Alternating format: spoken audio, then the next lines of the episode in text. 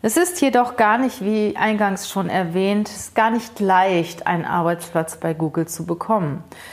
Denn die Bewerbung bei Google spielt sich in mehreren Runden ab. Als ich seinerzeit im Silicon Valley war, äh, haben dort die Vortragenden gesagt oder ihre Einstellung kundgetan, hire slow and fire fast. Herzlich willkommen zum Podcast Leadership is a Lifestyle. Der Podcast für Führungskräfte, die neben ihrer Karriere ein erfülltes und gesundes Leben führen möchten. Mein Name ist Regina Volz. Ich zeige dir, wie du das Beste aus dir, deinem Leben und deinem Business machen kannst. Und jetzt geht's los. Viel Spaß mit der heutigen Folge.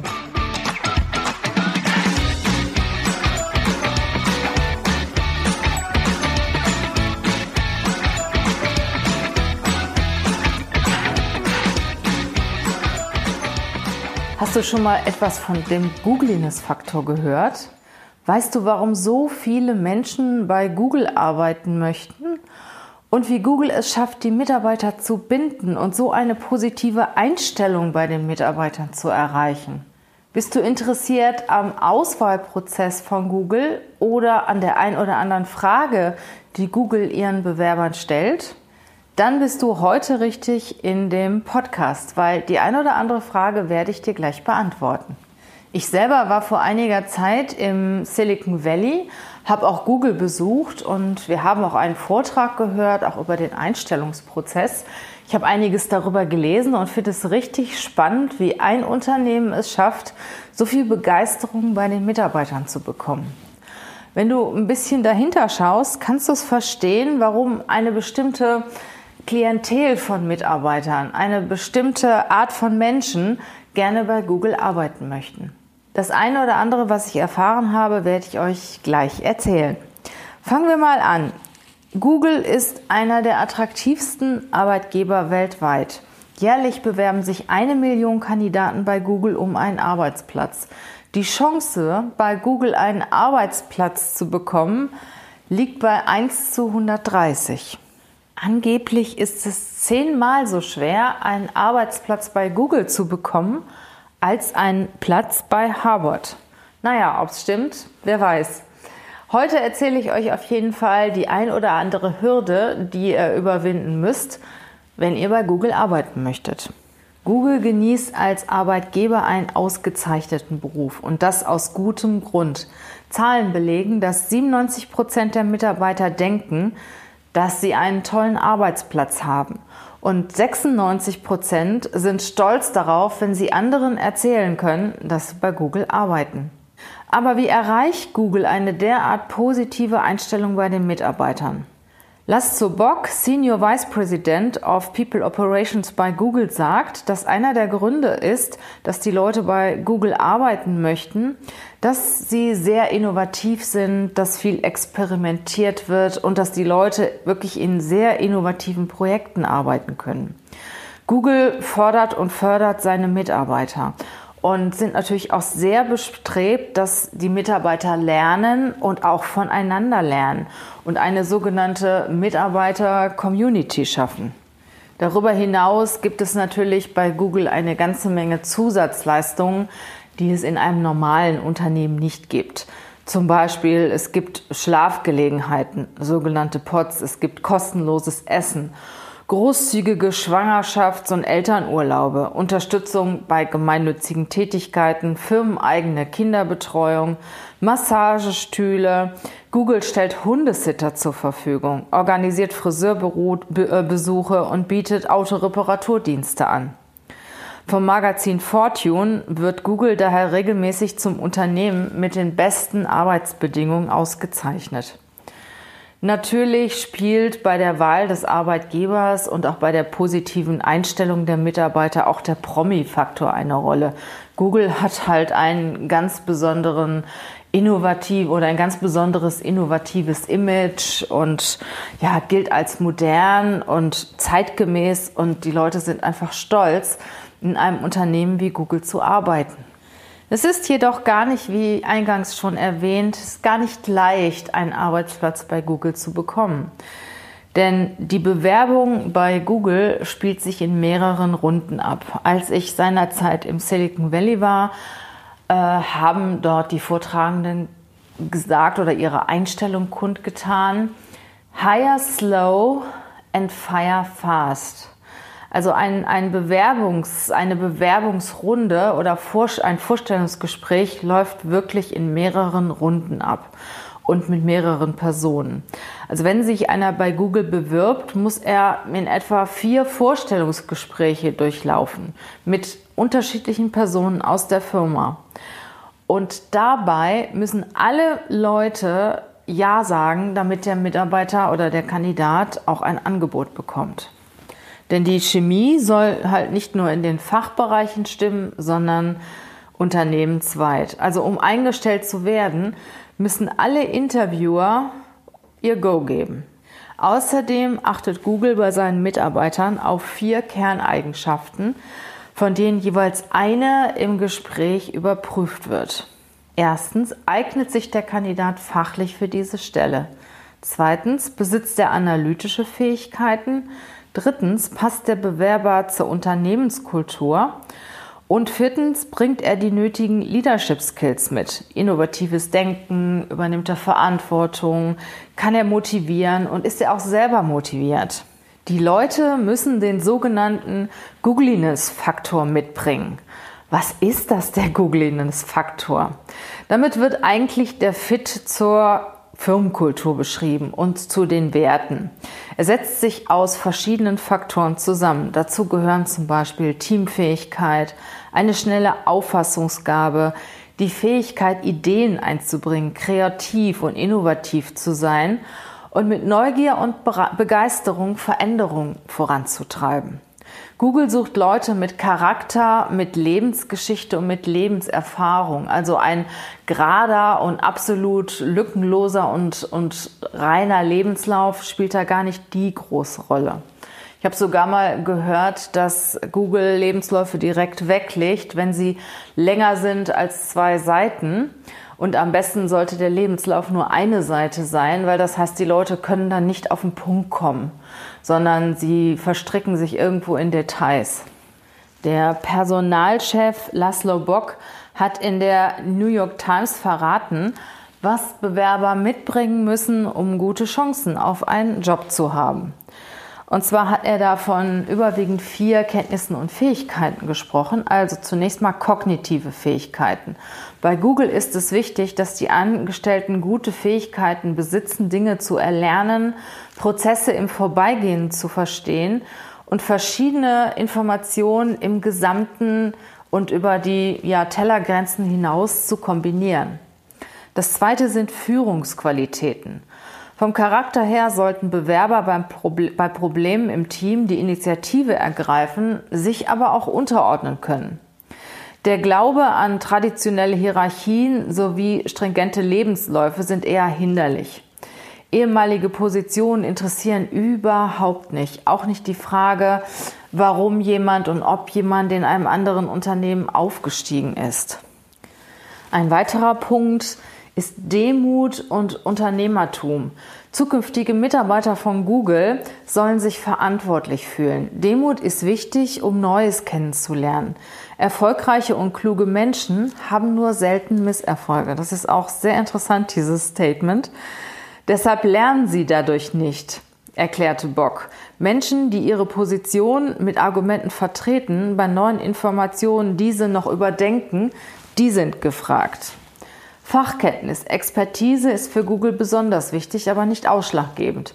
Die kognitiven Eigenschaften einer Person überwiegen bei der Entscheidung, ob jemand eingestellt wird oder nicht.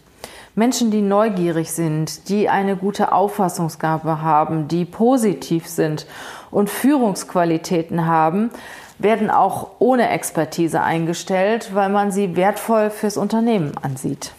Und bei den vier unterschiedlichen Vorstellungsgesprächen werden auch ganz interessante Fragen gestellt oder wurden ganz interessante Fragen gestellt, weil einige Fragen sind inzwischen rausgenommen worden. Zum Beispiel gibt es die Frage, wie viel wiegt das Empire State Building? Eine korrekte Antwort auf diese Frage ist in einem Gespräch ja gar nicht möglich. Weil man viele Komponenten nicht weiß. Aber was wichtig ist, dass der Bewerber nicht aufgibt, dass der Bewerber zeigt, wie er an die Sache herangeht. Auch nach mehr Informationen zu fragen ist nicht besonders hilfreich. Zukünftige Mitarbeiter sollten versuchen, durch logische Schlussfolgerungen oder aufeinander aufbauende Vermutungen eine Antwort zu ermitteln. Dieses sogenannte Guestimating. Guestimating ist eine Zusammensetzung aus den Wörtern to guess, also zu raten, und estimate zu schätzen.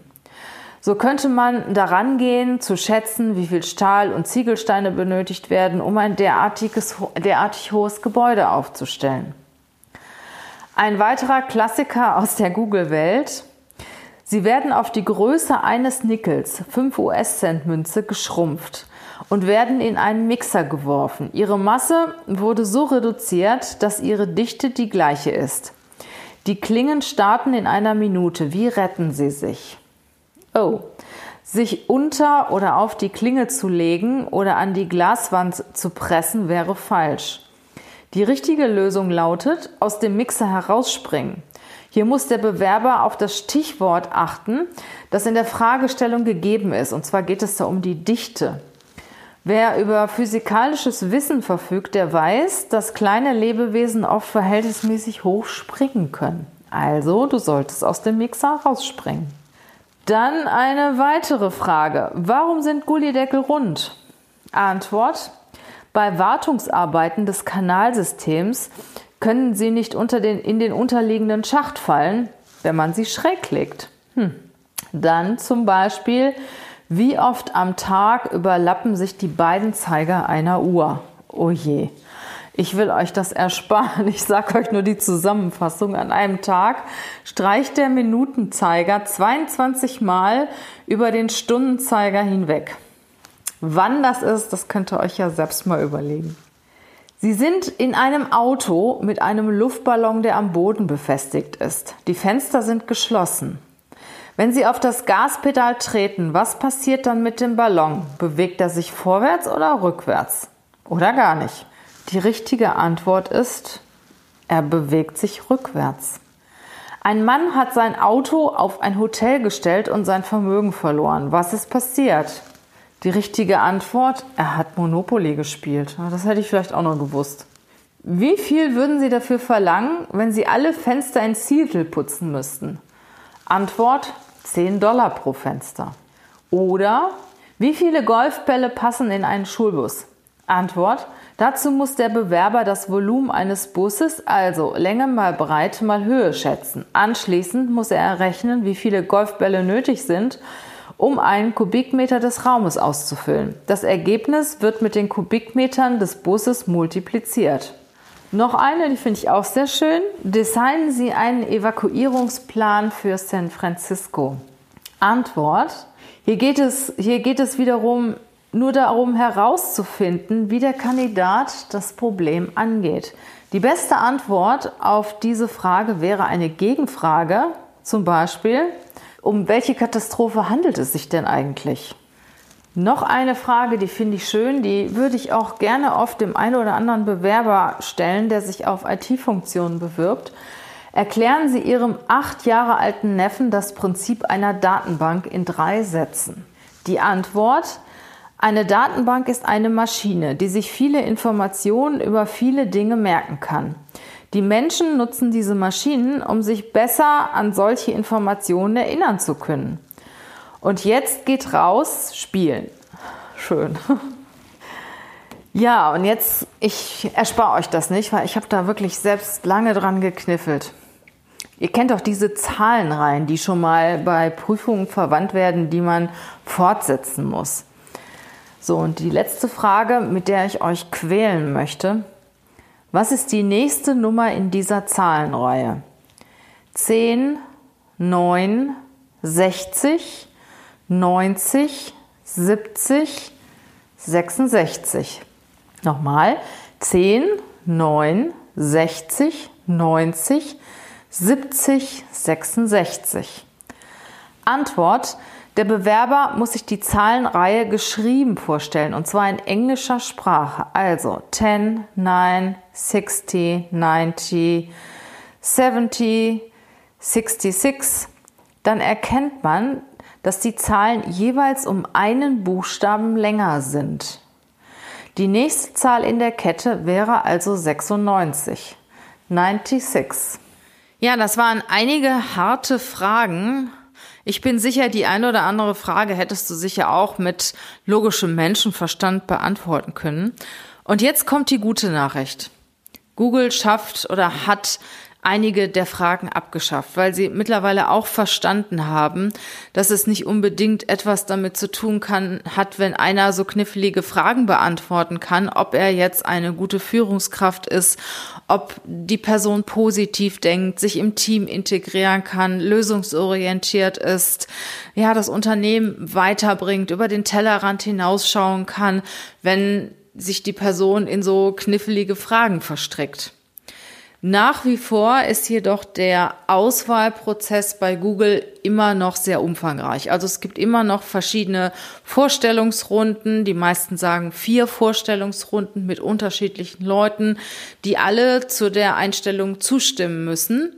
Und ich selber hat ja auch erzählt, als ich im Silicon Valley war, hieß es hire slow and fire fast. Das heißt, guckt ihr euch die Leute gut an, die ihr einstellt, weil es kostet viel Geld, es kostet viel Energie und ist sehr, sehr aufwendig, jemanden einzuarbeiten. Und wenn man sich danach trennen muss, dann ja, hat man viel Zeit und auch Geld verloren. Also es ist besser, man schaut sich die Person von Anfang an richtig gut an bevor man sich wirklich schnell entscheidet und sich dann trennen muss.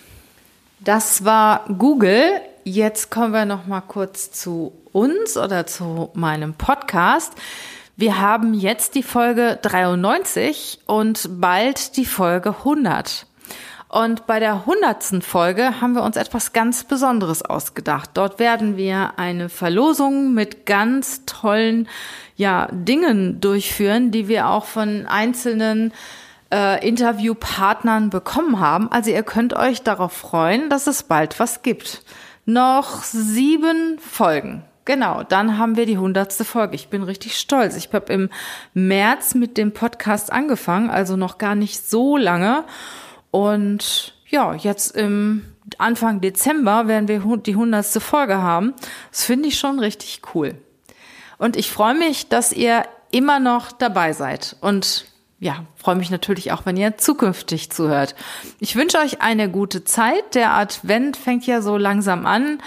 Viele schöne, ruhige Stunden, auch mal entspannte Stunden. Ich finde es auch immer schön, wenn man am Wochenende so wenn das Wetter schlecht ist, auch mal zu Hause ist und entspannt die Beine hochlegen kann bei einem Gläschen Wein.